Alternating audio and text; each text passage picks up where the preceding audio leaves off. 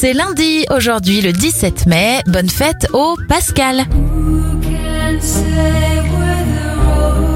Bon anniversaire à la chanteuse irlandaise Enya. Elle a 60 ans, 39 pour Tony Parker et l'humoriste Max Boublil a 42 ans. Les événements, la bourse américaine Wall Street est créée en 1792. En 2002, c'est la sortie du cinquième Star Wars épisode 2 de la saga L'attaque des clones. La loi sur le mariage pour tous est promulguée en 2013 et Donna Summer disparaît en 2012.